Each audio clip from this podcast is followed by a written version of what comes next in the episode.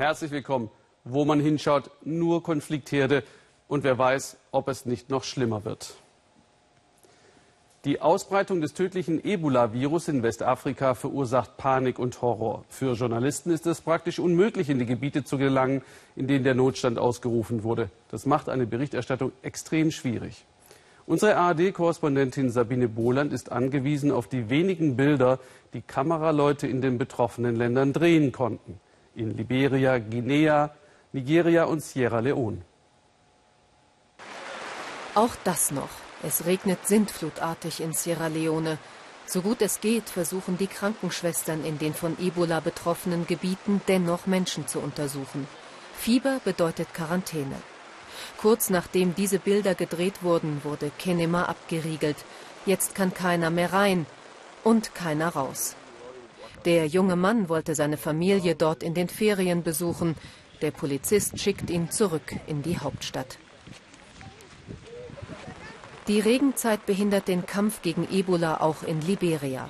Das Militär lässt auch hier niemanden mehr in die am schlimmsten betroffenen Gebiete. Händler sitzen fest mit ihren Waren. Seit Mittwoch ist Liberia im Ausnahmezustand. Schulen sind schon länger geschlossen. Für Präsidentin Johnson Sirleaf hat der Kampf gegen Ebola absolute Priorität. Sie trifft Ärzte, Schwestern und Pfleger. Viele Kolleginnen und Kollegen sind bei der Arbeit mit Ebola-Patienten gestorben. Wenn wir bis jetzt nicht genug getan haben, dann möchte ich mich bei Ihnen entschuldigen. Und sie verspricht neue Krankenwagen und Behandlungszentren. Alles ist dringend nötig. Die Regierung hat die Epidemie lange unterschätzt. Und jetzt wird es immer schwerer, sie in den Griff zu bekommen. Die Menschen haben Angst. Ärzte in Schutzkleidung verunsichern die Bevölkerung noch immer. Aufklärung ist nach wie vor dringend notwendig. In diesem Callcenter in der Hauptstadt Monrovia können die Liberianer mit ihren Sorgen und Fragen anrufen.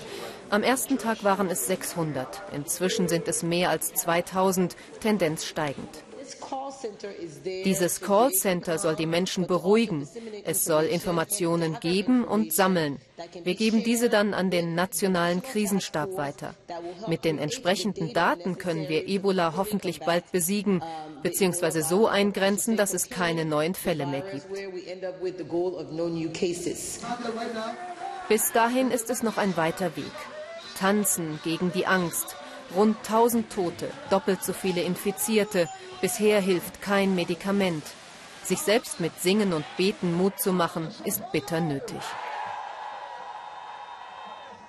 Trotz aller Schwierigkeiten konnte ich vor der Sendung telefonisch mit der Krankenschwester Anja Wolf in Sierra Leone und Thomas Strecker in Guinea sprechen. Der Virologe an der Uni Marburg ist dort zum zweiten Mal für mehrere Wochen in einem mobilen Ebola-Labor im Einsatz. Und Anja Wolf koordiniert die Arbeit von Ärzte ohne Grenzen. Anja Wolf, Sie waren in den Dörfern, haben die Angst der Menschen erlebt. Mit welchen Eindrücken sind Sie zurückgekommen? Die Menschen verstecken sich, Patienten rennen, äh, rennen davon und es ist einfach immer noch sehr, sehr viel Missinformation über Ebola in den Dörfern jetzt äh, vorhanden. Worauf führen Sie denn zurück, dass die Menschen sich vor den Helfern verstecken? Sie haben einfach Angst, weil sie sehen, dass viele Patienten in die Behandlungszentren kommen und nicht mehr zurückkommen. Dass sehr, sehr viele Menschen noch sterben.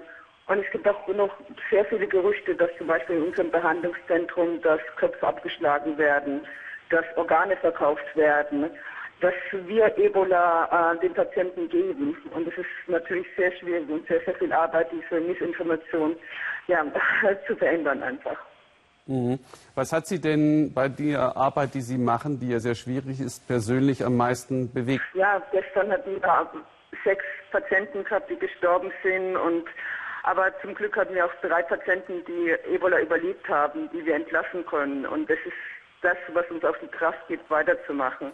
Und es ist einfach sehr schwierig, weil wir wissen, dass nicht genug gemacht wird hier, dass wir nicht genug ähm, äh, Personal haben, Experten haben, was einfach sehr frustrierend auch für uns ist. Danke, Anja Wolz. Alles Gute für Sie und für die Arbeit mit den Menschen.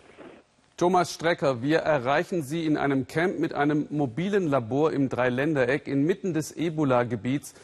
Wie muss ich mir die Arbeitsbedingungen um Sie herum vorstellen? Wir arbeiten hier vor Ort mit einem speziellen Handschuhkasten, der mit speziellen Luftfiltern und Unterdruck betrieben wird. Und mit diesem Handschuhkasten können wir sicher und geschützt mit infektiösen Patientenblutproben arbeiten. Wie nehmen Sie die Stimmung dort im Land wahr? Es ist ganz unterschiedlich. Es gibt verschiedene Dörfer, die betroffen sind, die mittlerweile mit den Ärzten kooperieren, weil sie einfach gesehen haben, dass die Hilfe, die ihnen entgegengebracht wird, der Menschen zugutekommt. Es gibt aber auch immer wieder Berichte über Dörfer, die ein sehr großes Misstrauen haben. Und da macht das Arbeiten der Ärzte natürlich sehr große Schwierigkeiten.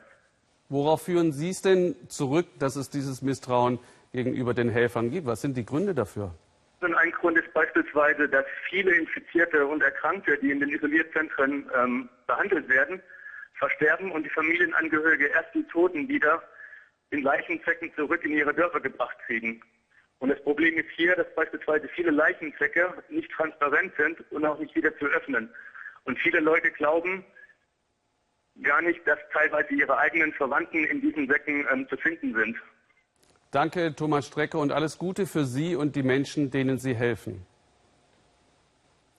Die Weltgesundheitsorganisation will nun mit Medizinethikern beraten, ob das in einem US-Labor entwickelte, nur an Tieren getestete Serum CMAP breit zum Einsatz kommen soll. Denn wie kann es sein, dass einzelne Amerikaner das Serum bekommen, aber die Afrikaner nicht? Dazu Sandra Razzo.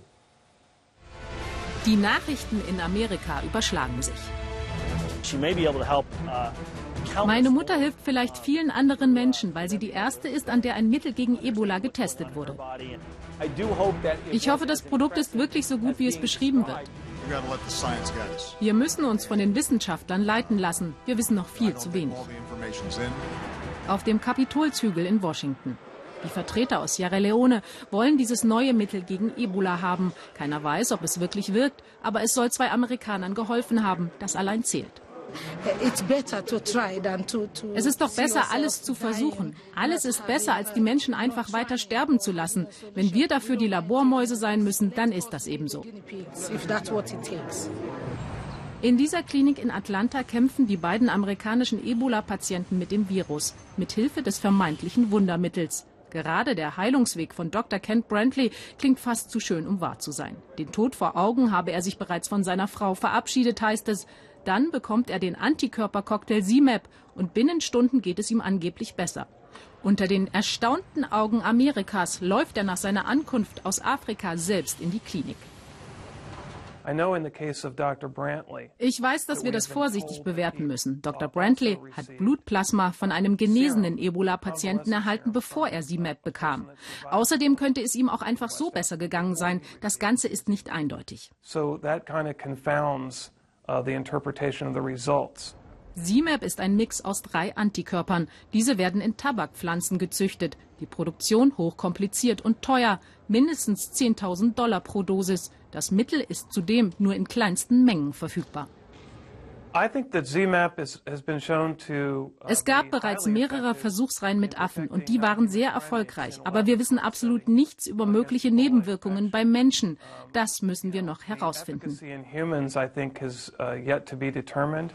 Zurück am Kapitol. Die Infektionsschützer sind vorgeladen. Auch Nigeria hat nun offiziell bei der US-Regierung angefragt, will CMAP unbedingt haben. Mit jedem Toten wächst der Druck, doch schnell Ernüchterung. Die US-Regierung tut wirklich alles, um die Entwicklung zu uh, beschleunigen. Doch bitte keine falschen Hoffnungen. Das kann dauern. Zudem haben wir von diesen Mitteln derzeit einfach nur sehr geringe Mengen zur Verfügung. Khadija Sise aus Sierra Leone ist enttäuscht. Die US-Regierung will nun zusätzliche Gelder freigeben, damit das neue Mittel bald am Menschen getestet werden kann. Khadija Sise sagt, wir haben keine Zeit zu warten.